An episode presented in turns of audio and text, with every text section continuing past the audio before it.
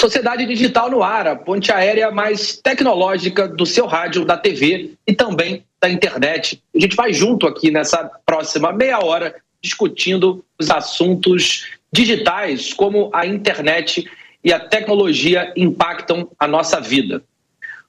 O assunto de hoje já esteve por aqui e certamente estará de novo. A diferença é que saiu um estudo sobre como a inteligência artificial generativa vai impactar um, o mundo do trabalho. Um estudo mais elaborado, a gente passou por uma primeira etapa muito especulativa, pautada no medo, no sensacionalismo, no desconhecimento, e agora a gente vai organizando a casa para ajudar a gente a entender quais serão os próximos passos, como a gente pode se preparar para esse futuro que está mais perto, mas também para um futuro distante Está com a gente aqui o Rafael Coimbra, que é diretor executivo do Tech Institute e editor da MIT Technology Review Brasil. Rafa, seja muito bem-vindo mais uma vez ao Sociedade Digital. Tudo bem, André? Obrigado pelo convite. Vamos começar explicando que estudo foi esse e quais foram as conclusões essenciais. E aí a gente aprofunda ao longo da nossa conversa. André, a gente tem visto, né, desde que veio essa nova onda de inteligência artificial generativa, todo mundo falando no chat GPT, algumas empresas, algumas consultorias fizeram uh, estimativas, tentando olhar o cenário, tentando medir o impacto futuro da chegada dessa nova tecnologia. Mas agora o interessante é que a gente está falando da Organização Internacional do Trabalho. É um órgão ligado às Nações Unidas e que tem uma visão mais global do mundo fazendo um estudo, tentando também medir que impacto é esse. Já nessa fase um pouco mais de. A poeira baixou, né? Nem, nem todo mundo agora fala tanto em inteligência artificial generativa. Tinha um medo ali de que a gente fosse ter uma extinção em massa de determinados empregos. E agora a gente começa a ver que não é bem assim. E o que ele, esse, esse estudo aponta de conclusão principal? Primeiro, nem todas as profissões vão ser impactadas pela inteligência artificial generativa existem algumas profissões que não vão nem passar perto dessa nova tecnologia e outras vão ser mais impactadas. A que mais vai ser impactada, ou melhor, as profissões que vão ser mais impactadas são aquelas ligadas a trabalhos administrativos.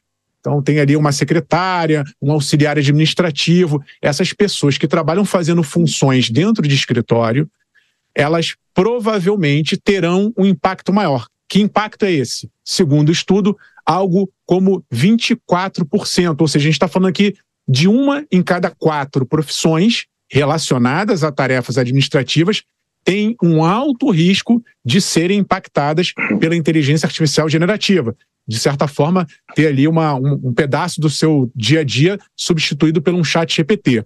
E 58% dessas tarefas também ligadas a, a trabalhos administrativos têm um risco médio. Então, veja, está bem focado, está bem localizado. Se a gente for olhar para as outras profissões, tem um risco de 1 a 4%, portanto, muito baixo, de que essas outras profissões não ligadas a administrativos elas tenham um impacto alto se comparado a essas de escritório. É óbvio que a gente não está colocando isso como uma regra, a gente não está dizendo que isso vai acontecer, mas dá para entender que nem todo mundo vai ser impactado. Tem uma outra relação também, André, que a gente, uh, nos últimos anos, em outras evoluções, transformações tecnológicas, a gente via que quem tinha uma qualificação mais baixa, trabalhadores de mais baixa renda e menor qualificação, tinham um impacto maior quando eram automatizados, né? As tarefas ou as profissões eram automatizadas. Nesse caso, como a gente está falando de linguagem, uh, profissionais ligados à era do conhecimento, ou seja, que às vezes tem até um nível, uma qualificação maior, também vão ser impactados dentro dos escritórios por inteligência artificial generativa. Está chegando a mais pessoas no caso da IA generativa. Rafa, tem dois pontos que eu queria explorar. Ah, o primeiro diz respeito às profissões que privilegiam o relacionamento.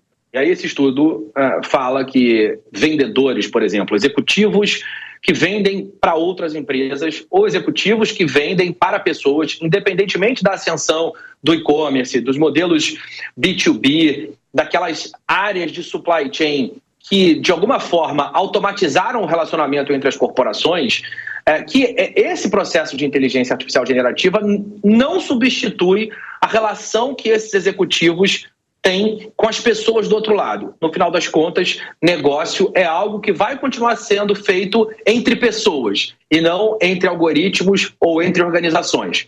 O trabalho de gestão também tende a ser preservado. Quando a gente é, olha equipes de alto desempenho, Alguns dos preditores do desempenho dessas equipes estão relacionados a senso de pertencimento e ao grau de confiança que os membros da equipe têm entre si, não só na confiança técnica, mas também na confiança sobre os valores dessas pessoas.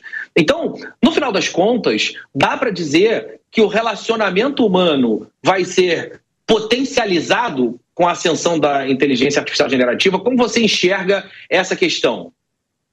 Eu acho que dá, André, porque, no fundo, o que a gente está falando aqui, veja, e, e, o relatório ele aponta isso, ele não usa o termo profissões, ele fala tarefas. E é importante isso que você está falando, porque existem as tarefas mais braçais, as tarefas mais automatizáveis, no sentido de compilar dados, digitar. Isso é uma coisa que a máquina faz, faz às vezes muito melhor do que a gente, mas tem outras habilidades ou outras tarefas, é, exemplos que você colocou aí, e que vão fazer com que esse lado humano ele se sobressaia. Então a gente vai ter uma combinação. Né? O que a gente está vendo é que, num determinado momento, a gente vai ver uma automação, uma aceleração que vai permitir a determinadas profissões liberar mais tempo, liberar mais foco para que essa humanidade toda que você está colocando ela seja aflorada, vamos dizer assim.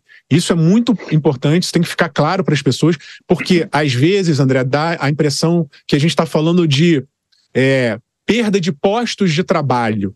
É, não, não, estamos falando disso. Se a gente for analisar, por exemplo, a taxa de desemprego do Brasil, ela está num nível considerado historicamente ok, razoável. Óbvio que a gente queria ter, não ter nenhuma pessoa desempregada no Brasil. Mas, historicamente, não tem uma mudança muito significativa. Se a gente pegar um país rico como os Estados Unidos, também a, a taxa de desemprego lá está muito baixa. Isso mostra que no, o saldo geral entre profissões que desaparecem e profissões novas que surgem, acaba fazendo com que a coisa, no fim das contas, empate. Alguns momentos você tem perda, outros um pouco de ganho, mas fica mais ou menos no mesmo. O que a gente está falando aqui é entender que essas profissões elas vão ser quebradas em tarefas e algumas tarefas, essas sim, vão ser automatizadas ou não.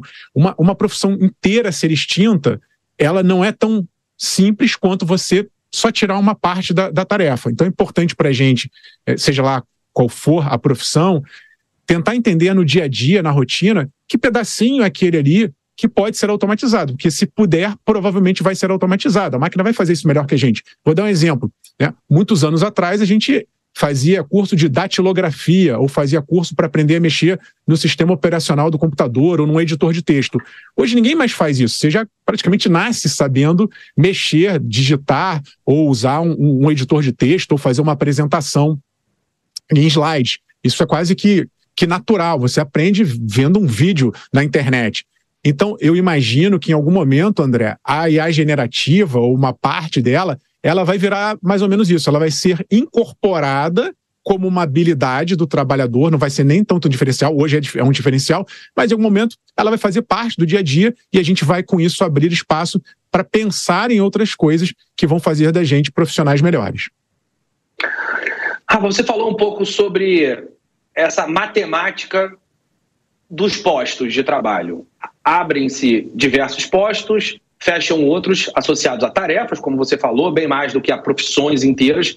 E no final das contas, uh, o que a história nos mostra é que esse número tende a continuar a subir. Tende. Uh, uh, a gente precisa avaliar alguns outros pontos. Quando a gente olha o Brasil, e isso tem sido até um fator que desestimula a chegada de novas fábricas aqui no nosso país, além do custo do Brasil, burocracia, ineficiência, todas as questões tributárias, a complexidade de se operar no Brasil, a gente tem uma questão de capacitação. E o Brasil é tradicionalmente um lugar onde as fábricas se instalavam para atender a América do Sul, por exemplo.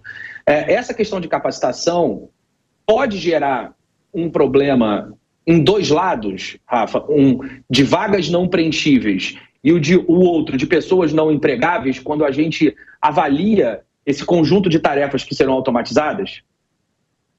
Esse é um ponto importante, André, porque no fim das contas, a gente corre o risco, né, no Brasil, se não tiver uma política bem adequada, se a gente não estiver pensando em treinar os trabalhadores, em qualificar, a gente pode chegar num ponto de evolução tecnológica em que uma parte da nossa massa de trabalhadores não tenha condições mínimas de executar determinadas tarefas. É, a gente está falando aqui de um outro momento, de um outro estágio, mas que sim, podemos chegar a esse ponto.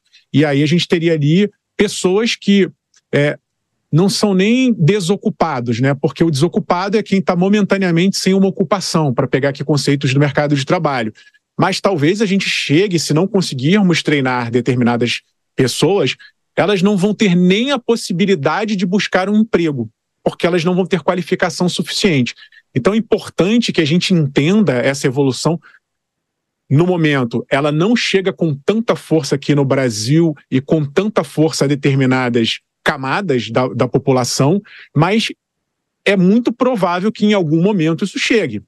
E aí a gente pode ter esse, esse, esse problema. Por que eu estou dizendo isso? Porque também, pegando aqui um pouco uh, o conteúdo do relatório da Organização Internacional do Trabalho, é óbvio que se a gente está falando de um chat GPT, isso só vai atingir trabalhadores que têm a possibilidade de usar o chat GPT. Então, eu estou falando de computador, de internet, de uma sofisticação que países pobres ou em desenvolvimento não têm.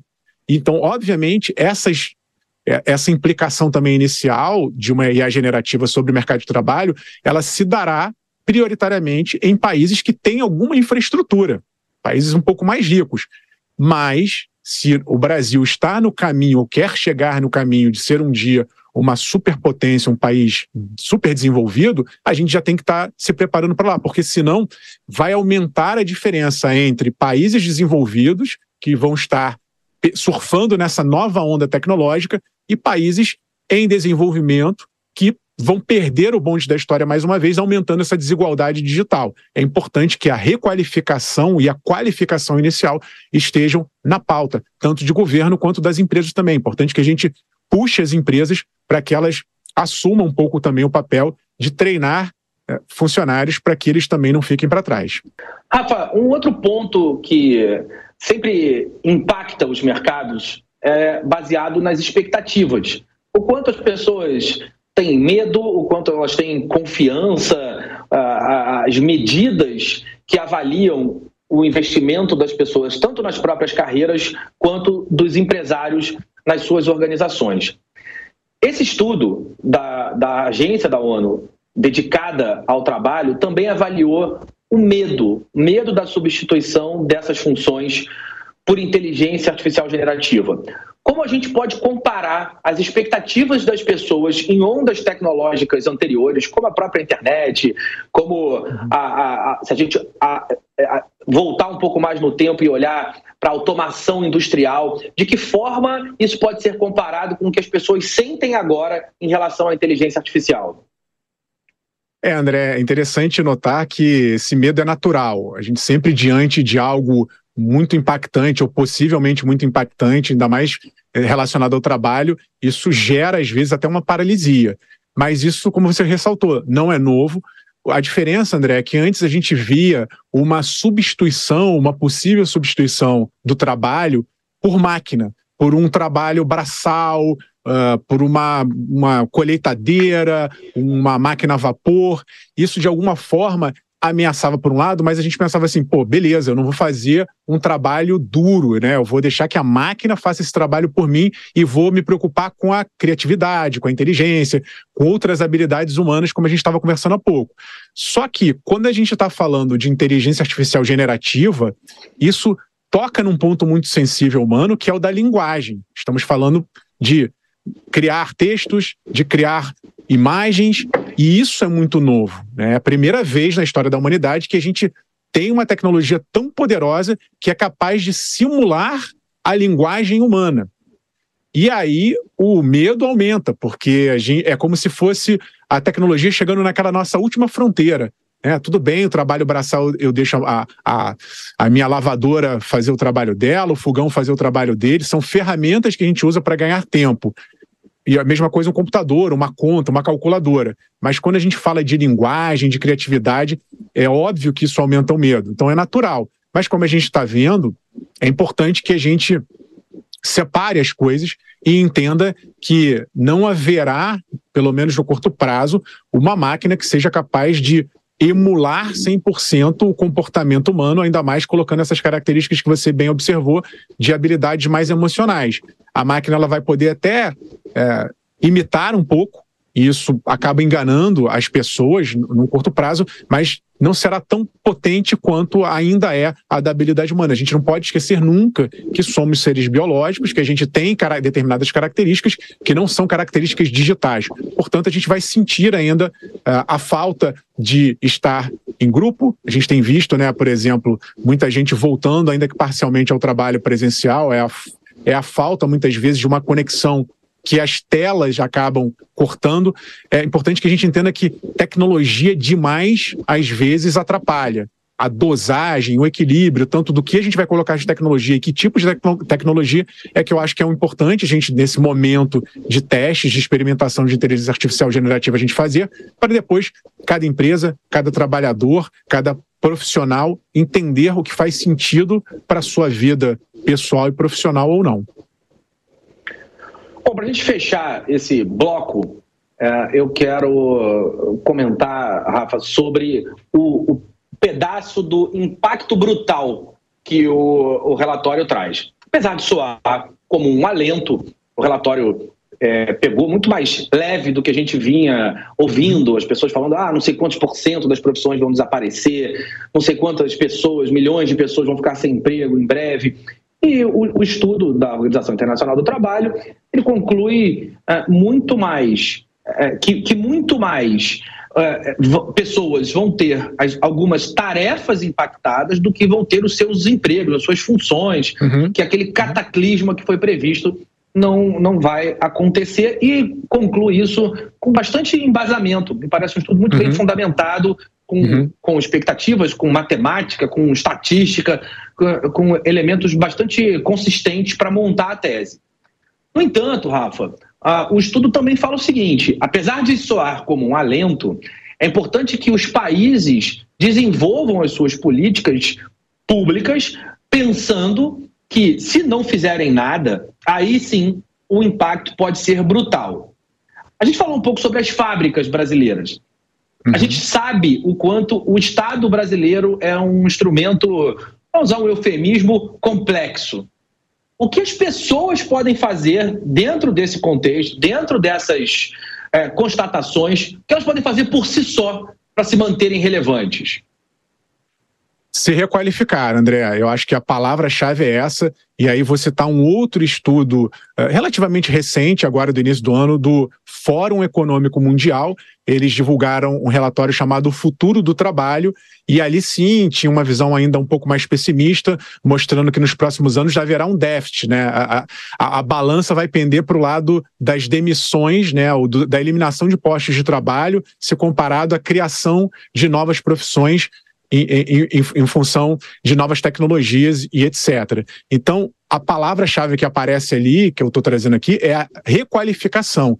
Nós temos que, para quem está começando a carreira, entender que essa qualificação inicial ela tem que ser pensada de uma maneira dentro de um contexto de um mundo cada vez mais digital. Então, quem está chegando agora, estou falando a geração Z, o pessoal ali que nasceu entre 95 e 2010, tem que estar tá de olho no que está acontecendo no mercado e tender, tentar entender que tendências estão se dando e o que elas podem fazer ao entrar no mercado de trabalho.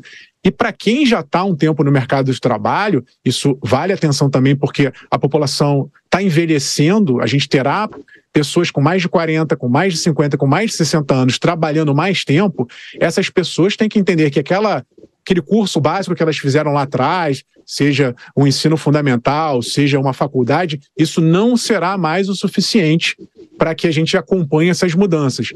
Então, mesmo quem já se formou lá atrás, tem que buscar fazer um curso. Se não tiver grana, busca alguma coisa na internet de qualidade, pede conselho para alguém, tenta conversar com quem está inteirado nesse mundo, porque não dá mais para parar, não dá mais para achar que o que você aprendeu muitos anos atrás valerá para os próximos anos. A gente tem visto ciclos cada vez mais curtos de novas coisas chegando. E é importante que a gente esteja preparado para acompanhar essa evolução constante. Isso é uma tendência, isso não vai parar, isso vale para quem está chegando no mercado e para quem já está há muito tempo no mercado. Rafa, antes da gente fechar, quero fazer uma pergunta rápida sobre os empreendedores, sobre as soluções, as novas empresas, os novos negócios. Durante muito tempo, a gente ouviu a história de que empreendedor é aquele que resolve um problema. E aí as pessoas têm diversas dores, diversas demandas, e aquelas empresas que foram resolvendo essas demandas, seja porque o mercado apresentou claramente essas demandas, seja porque as empresas perceberam oportunidades e desejos nos seus mercados que talvez nem mesmo o lado comprador tivesse dado conta, é, é, essa, essa dinâmica funcionou por muito tempo. Agora, existe uma onda de empresas, são as empresas, as death techs, aquelas empresas de tecnologia que se relacionam com o luto, com a morte, que é uma demanda que, obviamente, a sociedade inteira em algum momento tem. Em algum momento, uhum. você perde alguém e precisa lidar com essas questões. E aí isso trouxe, Rafa, uma discussão grande sobre as questões éticas e morais do empreendedorismo. É, como você tem visto essa questão do empreendedorismo de oportunidade, o quanto as pessoas geram problemas para vender as soluções desses problemas, de que forma o mundo se organiza nesse novo momento empreendedor? Tem dois pontos importantes, André. O primeiro é esse, de ter uma geração que está procurando, às vezes, criar um problema para vender a solução. Isso é muito ruim. Isso faz parte, na minha avaliação, de uma cultura de startup que tem o seu lado bom. Tem muita startup que nasce querendo resolver um problema legítimo de uma grande parcela da, da população, mas eu acho que tem muita gente que ficou ali com o olhar um pouco enviesado e quer porque quer inventar um problema para criar uma solução. Então é importante para quem está empreendendo dentro do espírito startup entender que não, a gente tem que procurar um problema que realmente faça sentido, que exista na sociedade. Quanto maior o número de pessoas, melhor, tanto para a sociedade quanto para o negócio. E tem outro aspecto, André, para o empreendedor que está, às vezes, dentro da empresa. Então, trabalhadores, sobretudo aqueles que trabalham com tecnologia, dentro de grandes empresas de tecnologia, nos últimos anos, foram embarcados numa percepção de que essas empresas por si só estavam fazendo bem. Né? A tecnologia por si só traz uma carga de romantismo de que tudo é legal. E o que a gente observa é que não. Tem muita coisa boa, mas tem alguns efeitos colaterais. Então existe hoje uma percepção de uma parcela hum, ainda pequena, mas relevante de profissionais de tecnologia de que ao trabalharem numa empresa grande de tecnologia, essa empresa tem um super impacto na sociedade. E elas estão se perguntando, essas pessoas, será que isso é bom para a sociedade ou é bom só para a empresa? Se não for bom para a sociedade, eu concordo com esses valores. Isso também tem muita relação com o que eu estava falando da geração Z, é uma geração mais antenada, mais engajada, exigindo das empresas, inclusive as que elas trabalham, em que elas trabalham, que tenha determinados valores éticos, preocupações ambientais, preocupações sociais, gestão de uma maneira diferente. E aí elas começam de dentro da empresa a fazer uma pressão, um movimento para que o rumo dessas grandes corporações, é, eles se, esses rumos, eles se conectem com reais valores e problemas da sociedade. São mudanças de comportamento, são mudanças de perfil que aos, aos poucos a gente vai percebendo e tomara que isso aconteça é, e cresça, porque a gente precisa, temos muitos problemas mundiais para serem resolvidos e quanto mais pessoas prestando atenção no que existe de fato, melhor.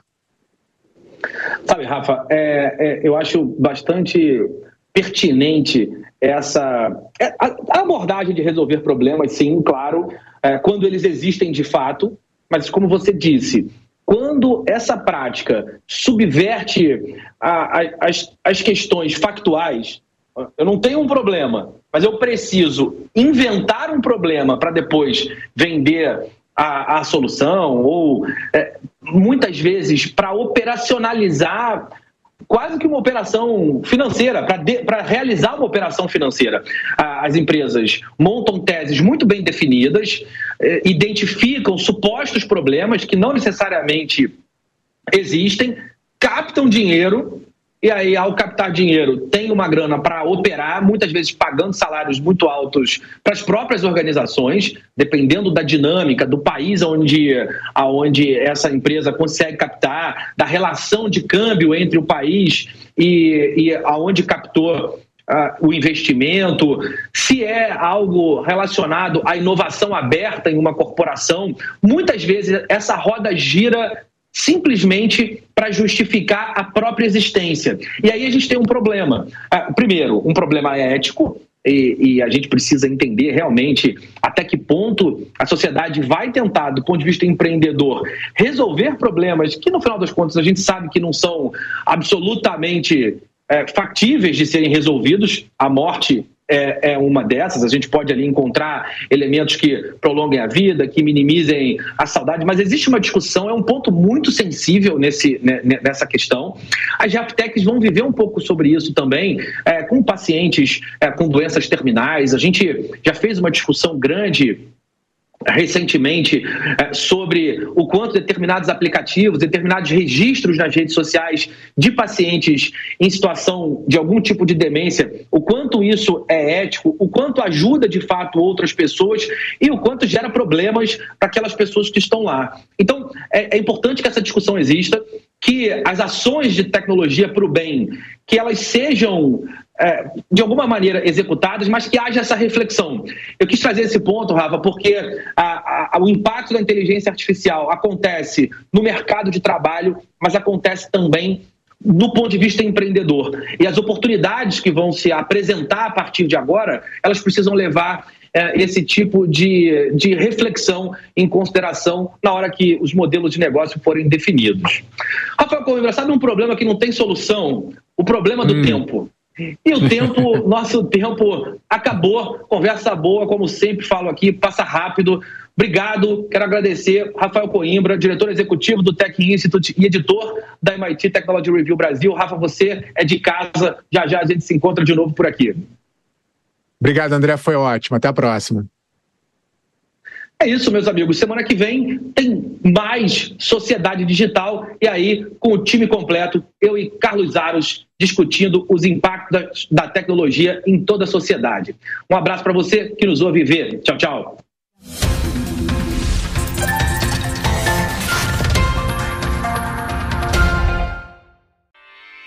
Realização Jovem Pan News.